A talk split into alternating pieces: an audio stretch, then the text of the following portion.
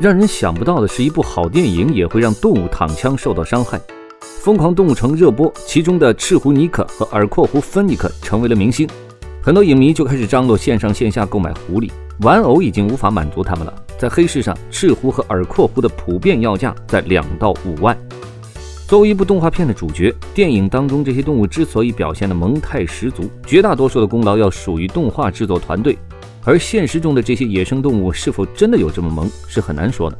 我们坐在影院当中看这些动物在荧幕上卖萌是一种享受，而你要是亲自饲养，可能就是一种折磨了。所以专家警告，耳廓狐是国家二级保护动物，且野性难寻，并且很不适合家中饲养。动物可以疯狂，观众千万别疯。违法养了野生动物，最后是始乱终弃，做出伤害野生动物的事儿来。